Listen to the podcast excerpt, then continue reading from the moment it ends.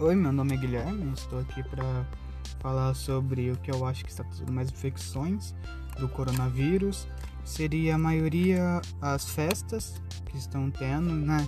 Os adolescentes e adultos de 21 a 18 que não entendem a responsabilidade de sair né, com proteção para não se tornar um infectado que vai ser um transmissor para a família, que a mãe pode ser trabalhadora, e isso vai meio que infectar as pessoas do trabalho dela, que vão que as pessoas do trabalho dela podem infectar a família dessas pessoas. Então meio que é um, é um negócio muito grave isso.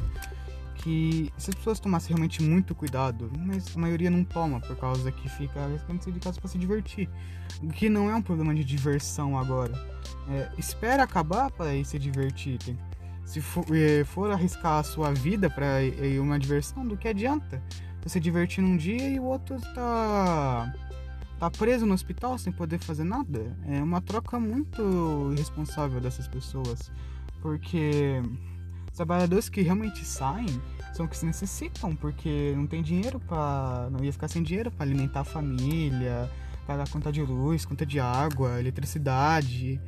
As pessoas, daí, só eles mesmo, daí tomam todo o cuidado também, eles tomam cuidado para não se tornar um infectado para a família.